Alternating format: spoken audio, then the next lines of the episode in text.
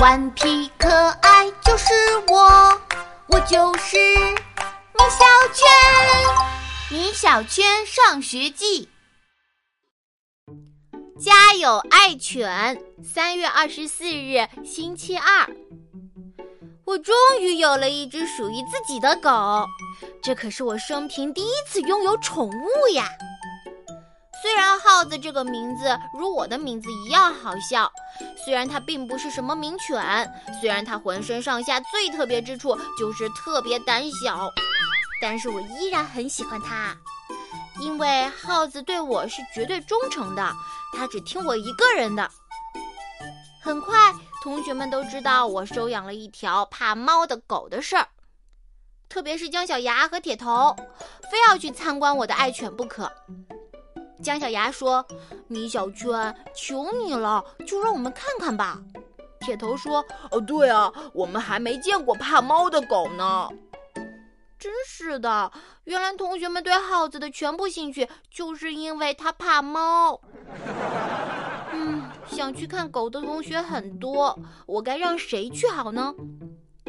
姜小牙给了我一根棒棒糖，我同意了他去参观。同桌李黎送给了我一个漂亮的铅笔刀，我也同意了他去。铁头把半年前我借给他的漫画书还给了我，好吧，我又同意了。放学的时间到了，我们几个大步向我家走去。我们走到耗子的房子旁，我喊道：“耗子，我回来了！耗子，你的主人回来啦！”可是房子里没有任何动静。同学们笑了起来。我低头一看，原来耗子不在家。我说他也不会不听我的话嘛。汪汪汪汪汪汪！耗子从远处跑了回来，那只野猫又跟在耗子后面追它。哈哈，这条狗果然怕猫，好丢脸啊！米小圈，你家的狗像你一样胆小。哈哈哈哈哈哈！大家又笑了起来，我觉得很没面子。唉，真是条不争气的狗。我只好学着老虎的叫声，把野猫吓跑了。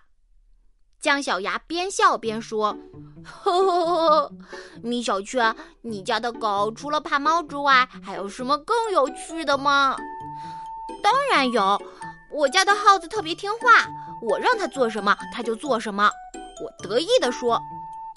真的假的？大家都不信。我捡起一根木棍扔了出去，命令耗子：“耗子，捡回来！”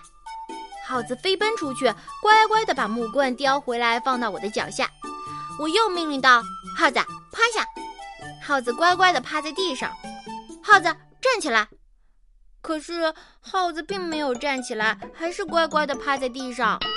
耗子站起来，站起来呀！耗子还是不动。这时，姜小牙拿出一块饼干，命令道：“耗子，站起来！”没想到，耗子看见姜小牙手中的饼干，一下子就站了起来。米小圈，你家的狗似乎更听姜小牙的话呀。李黎这样讽刺我：“耗子呀，你太让我失望啦！你看姜小牙，他已经快要把他的大板牙笑掉了。” 米小圈，你就会吹狗！你家的狗根本不听你的！哈哈哈哈哈哈！姜小牙他们说完，大笑着跑回家去了。